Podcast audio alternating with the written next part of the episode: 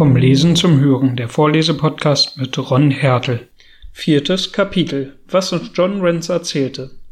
Es war ein Uhr, als wir das Haus in der Brixtonstraße verließen, um uns sofort auf das nächste Telegrafenbüro zu begeben. Holmes schickte eine lange Depesche ab, dann fuhren wir zusammen zu der Wohnung des Schutzmannes. Man muss sich die Zeugenaussagen womöglich immer aus erster Hand holen, bemerkt er. Wenn mir der Fall auch im Allgemeinen ganz klar ist, so halte ich es doch für richtig, mich auch von allem übrigen so viel als tunlichst zu unterrichten. Aber Holmes, rief ich in höchster Verwunderung, Sie können doch unmöglich über all jene Einzelheiten zu so unumstößlicher Gewissheit gelangt sein, wie Sie uns glauben machen wollen. Jawohl, jeder Zweifel ist ausgeschlossen, entgegnete er. Als wir ankamen, war das erste, was mir auffiel, die doppelte Radspur einer Droschke, die bis an das Gartentor führte. Seit einer Woche hat es vergangene Nacht zum ersten Mal geregnet, und die tiefen Wagengleise konnten erst entstanden sein, nachdem das Erdreich gehörig aufgeweicht war. Auch die Spuren der Pferdehufe waren erkennbar. Drei, nur undeutlich, die vierte klar und ausgeprägt. Folglich war das Eisen neu war die Droschke erst nach dem Regen am Hause vorgefahren und am Morgen nicht mehr da, wie Gregson versicherte. So hatte sie also die beiden Leute während der Nacht dahin befördert. Das klingt einleuchtend, sagte ich. Wie aber konnten Sie auf das Äußere des Mannes schließen? Die Größe eines Mannes lässt sich in den allermeisten Fällen nach seinem Schritt bestimmen. Die Berechnung ist schnell gemacht, aber ich will Sie nicht mit Zahlen plagen. Ich fand die Schrittweite des Mannes sowohl draußen im weichen Erdreich als auf den staubigen Stubendiele.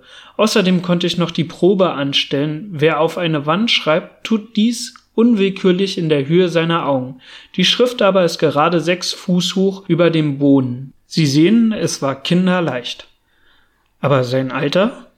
Nun, wenn ein Mann ohne Mühe fünfeinhalb Fuß weit ausschreiten kann, ist er schwerlich schon sehr altersschwach. So breit war nämlich die Pfütze auf dem Gartenweg, über die er hinweggeschritten ist. Die feinen Lederstiefel waren am Rande hingegangen, die grobe Fußbekleidung mit den breiten Spitzen aber darüber hinweggeschritten. Ein Geheimnis ist gar nicht dabei. Alles beruht auf dem Grundsatz der Beobachtung und Schlussfolgerung, die ich in meiner Abhandlung auseinandergesetzt habe.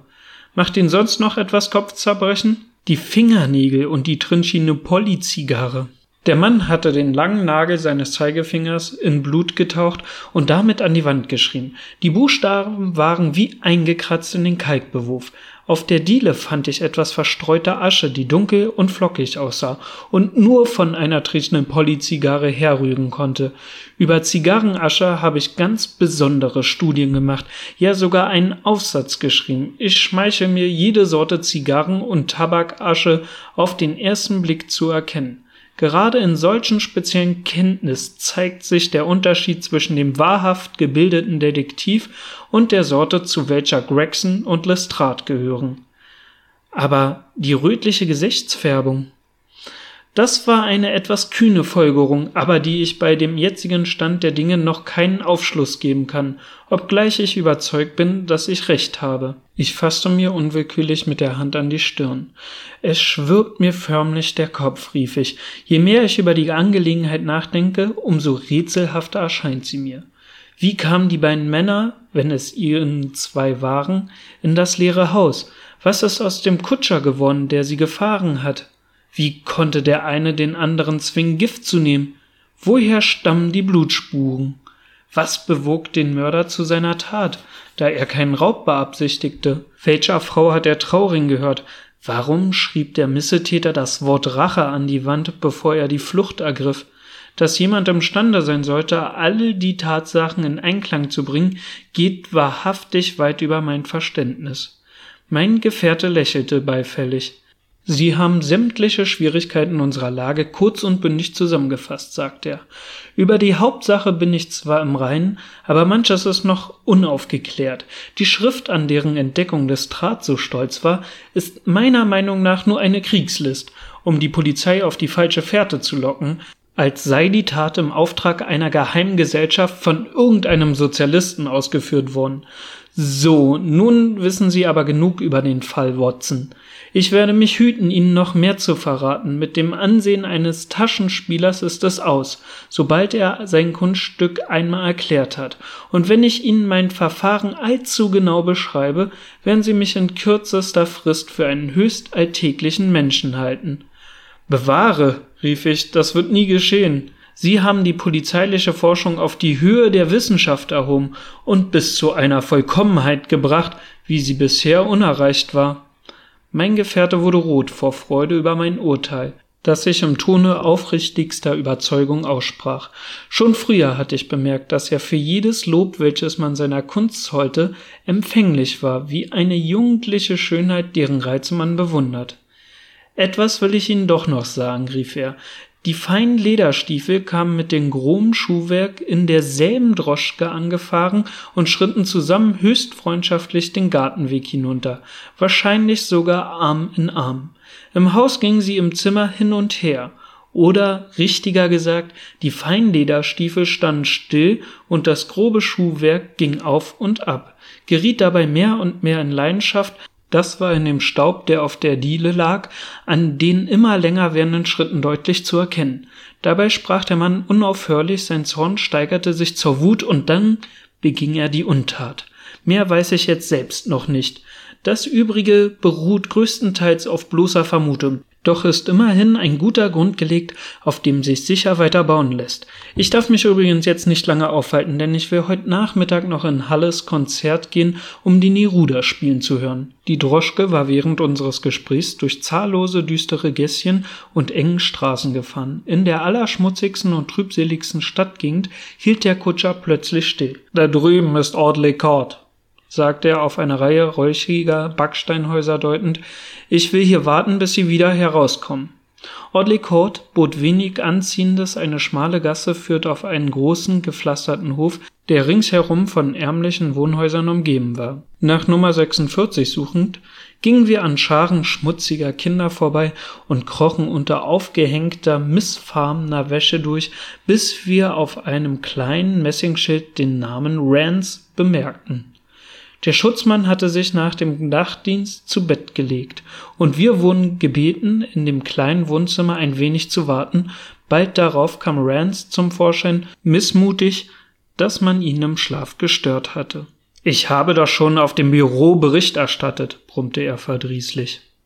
Holmes zog ein Goldstück aus der Tasche und drehte es nachlässig zwischen den Fingern. Wir wünschten, den Sachverhalt aus Ihrem eigenen Mund zu hören, wenn Sie nichts dagegen haben, sagte er verbindlich. Der goldene Talisman verfehlte seine Wirkung nicht. Ich werde Ihnen mit Vergnügen sagen, was ich weiß, beeilte sich Rance zu erwidern. Gut, dann erzählen Sie mir bitte, wie sich alles zugetragen hat. Der Schutzmann nahm auf den alten Rosshaarsofa Platz und legte die Stirn in bedächtige Falten. Ich will beim Anfang beginnen, sagte er. Meine Dienstzeit ist von 10 Uhr abends bis 6 Uhr morgens. Um 11 Uhr war eine Schlägerei im Weißen Hirsch, aber sonst fiel zuerst nichts Besonderes vor während meiner Runde.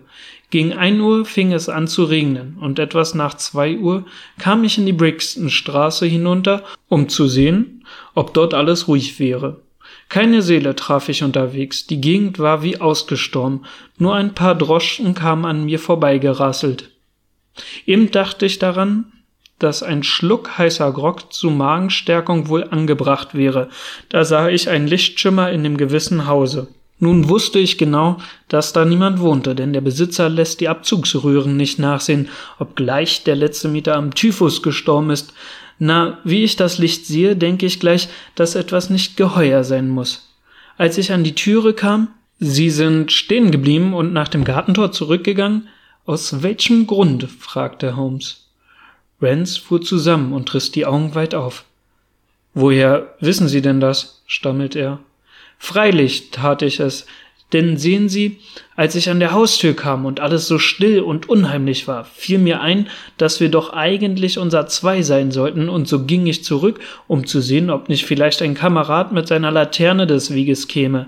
Furcht kenne ich wahrhaftig nicht, aber wenn es etwa der verstorbene Mieter war, der dort umging, so hätte ich gern Gesellschaft gehabt.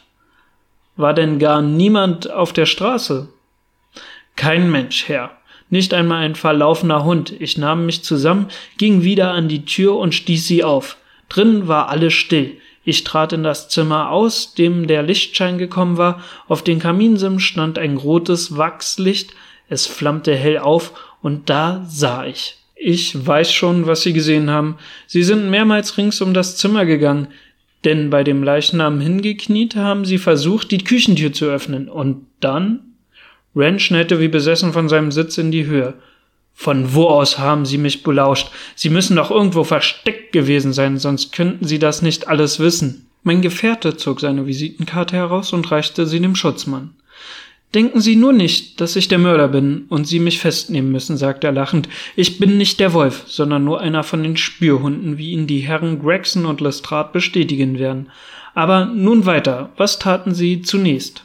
Ich ging hinunter auf die Straße, sagte Rance, der wieder Platz genommen hatte, aber noch immer verwundert reinschaute. Auf das Alarmzeichen, das ich mit meiner Pfeife gab, kamen drei von den Kameraden herbeigelaufen. War die Straße noch immer leer? Ja oder nein, wie man's nimmt. Was soll das heißen? Der Schutzmann verzog das Gesicht zu einem gutmütigen Grinsen. Na, sagte er, als ich aus dem Gartentor trat, lehnte ein Mensch am Gitter, der aus vollem Halse etwas von Columbias neuem Sternbanner oder dergleichen sang. Ich habe in meinem Leben schon manchen gesehen, der zu schwer geladen hatte, aber ein Betrunkener wie der Kerl ist mir noch nicht vorgekommen. Er hatte mir keine Hilfe leisten können, hielt er sich doch kaum selber auf den Füßen. Wie sah denn der Mann aus? Fiel ihm Holmes ins Wort. Den Schutzmann schien die unnütze Frage zu verdrießen. Es war eben ein sinnloser, betrunkener Mensch, sagt er, den wir hätten auf die Polizeiwache bringen müssen, wären wir nicht anderweitig beschäftigt gewesen. Aber Sie werden doch sein Gesicht, sein Augenzug gesehen haben, rief Holmes ungeduldig. Natürlich, Mercher, und ich musste ihm ja unter die Arme greifen, um ihn aufzurichten. Ein langer Kerl mit rotem Gesicht, um das Kinn ein Tuch gewickelt, und schon gut, was ist denn aus ihm geworden? Was weiß ich. Wir hatten ohnehin genug zu tun. Er wird schon den Weg nach Hause gefunden haben, da können Sie ganz ruhig sein. Wie war er denn angezogen? Er trug einen braunen Überrock. Hatte er eine Peitsche in der Hand? Eine Peitsche? Bewahre. Die muss er zurückgelassen haben, murmelte Holmes. Kam nicht gleich darauf eine Droschke gefahren? Nein. Mein Gefährte nahm seinen Hut zur Hand. Hier ist das Goldstück für Sie, Rance, sagte er. Aber ein andern Mal seien Sie nicht ganz so kopflos. Ich fürchte, Sie bringen es sonst Ihr Lebtag zu nichts rechten, und Sie hätten sich doch letzte Nacht mit Leichtigkeit Ihre Beförderung zum Sergeant verdienen können. Stattdessen haben Sie den Mann entwischen lassen, nach welchem wir suchen und der den Schlüssel zu dem ganzen Geheimnis in Händen hält. Wozu noch lange hin und her streiten? Es verhält sich so, wie ich Ihnen sage. Verlassen Sie sich darauf. Kommen Sie, Watson, wir wollen gehen. Der Schutzmann machte zwar ein ungläubiges Gesicht, aber man sah, die Sache war ihm nicht ganz geheuer. Wir ließen ihn verblüfft stehen und gingen unserer Wege. Der Hans Narr, rief Holmes ärgerlich, als wir wieder in die Droschke saßen, um nach Hause zu fahren. Ein Glück sondergleichen fällt ihm ungesucht in den Schoß und er versteht nicht, es festzuhalten. Sind Sie Ihrer Sache aber auch ganz gewiss? fragte ich. Rances Beschreibung des Betrunkenen passt zwar im Allgemeinen zu Ihrer Vorstellung von dem zweiten Menschen, der in das Geheimnis verwickelt ist, aber was sollte ihn wieder zu dem Haus zurückgeführt haben? Das sieht nicht aus, als wäre er der Verbrecher. Der Ring, mein Freund, der Ring, den wollte er holen. Wenn wir kein anderes Mittel finden, ihn zu fangen, müssen wir den Ring als Köder brauchen. Ich sage Ihnen, Doktor, er geht mir ins Netz. Ich habe ihn sicher. Und Ihnen verdanke ich das alles.